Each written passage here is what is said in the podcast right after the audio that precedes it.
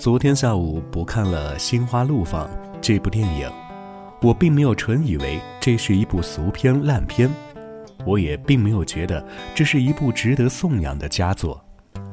宣扬大理如何如何，不是导演的本意吧？除非导演对大理的情感是一种恨不起来的爱。相反，我觉得这部片子里对于人生的窘态与无奈的反应是那么的写实。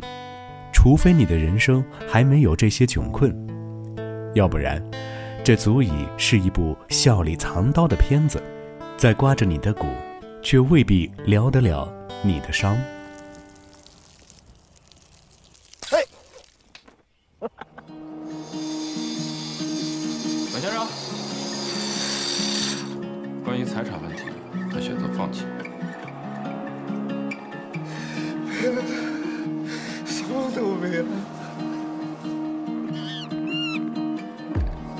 天何处无芳草？吃颗新草不完了吗？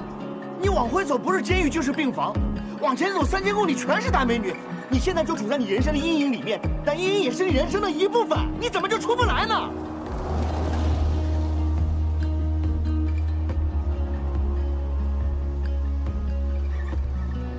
你说的啊，前面还有三千公里的姑娘。现在只剩下两千八百五十公里了。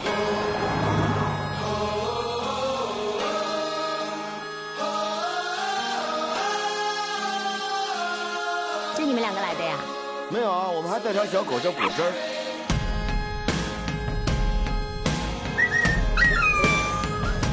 你谁家的？钱我花的，石头我买的，妞你泡的，你他妈还是个人吗？就算这次我抢了一个，下次赔你一个不就完了吗？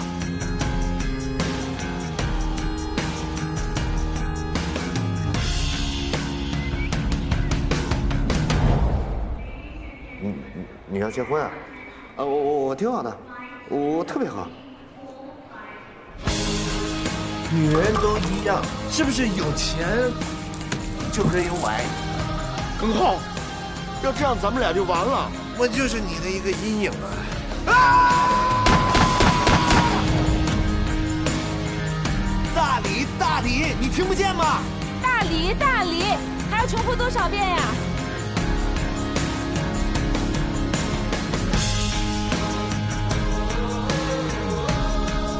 我之前失败的婚姻，它是我人生中的阴影，对吧？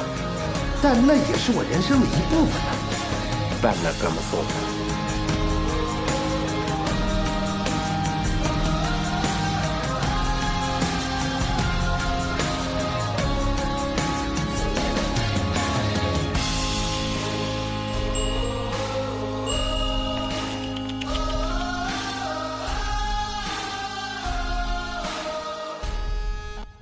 我认识你，我们之前见过。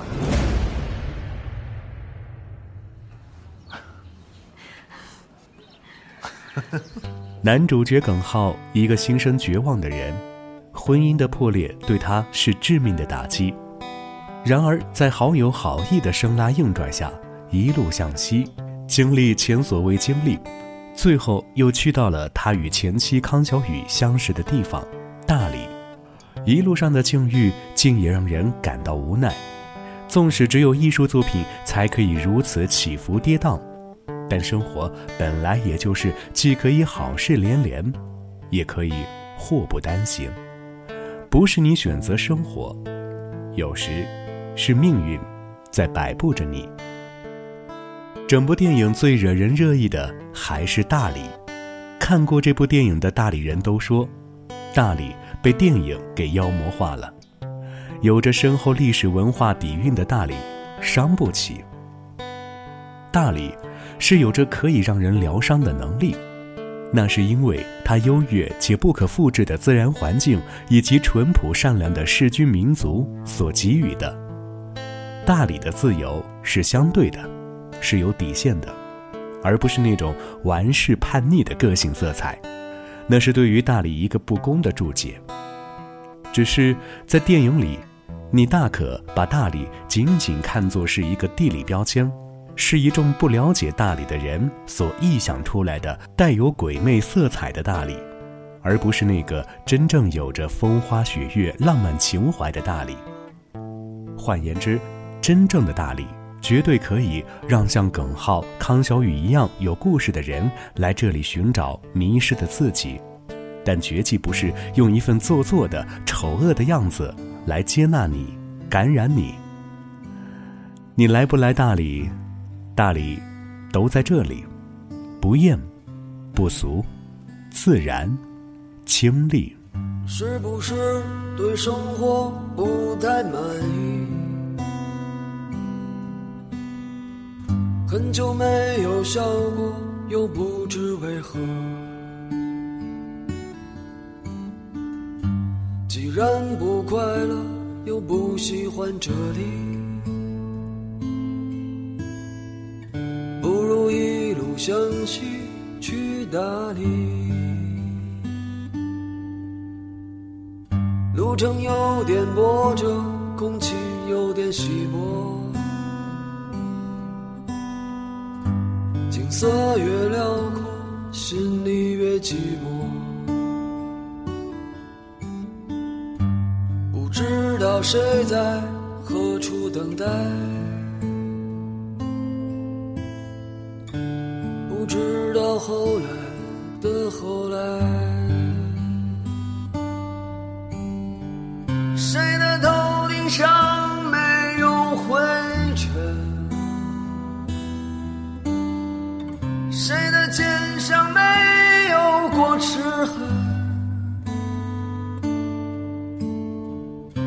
也许爱情就在洱海边等着，也许故事正在发生着。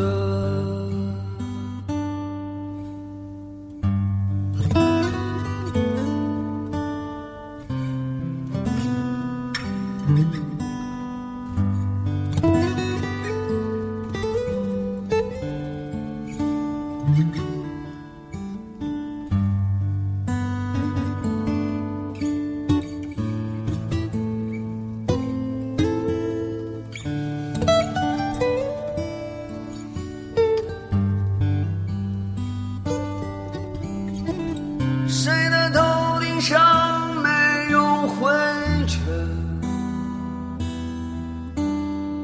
谁的肩上没有过齿痕？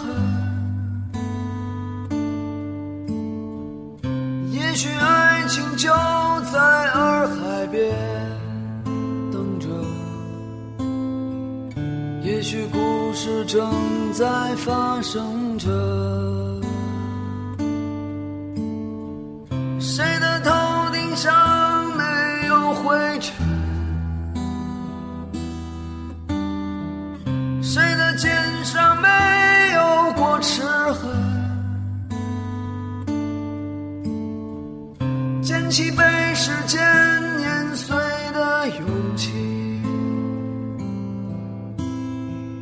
让双脚沾满清香的你。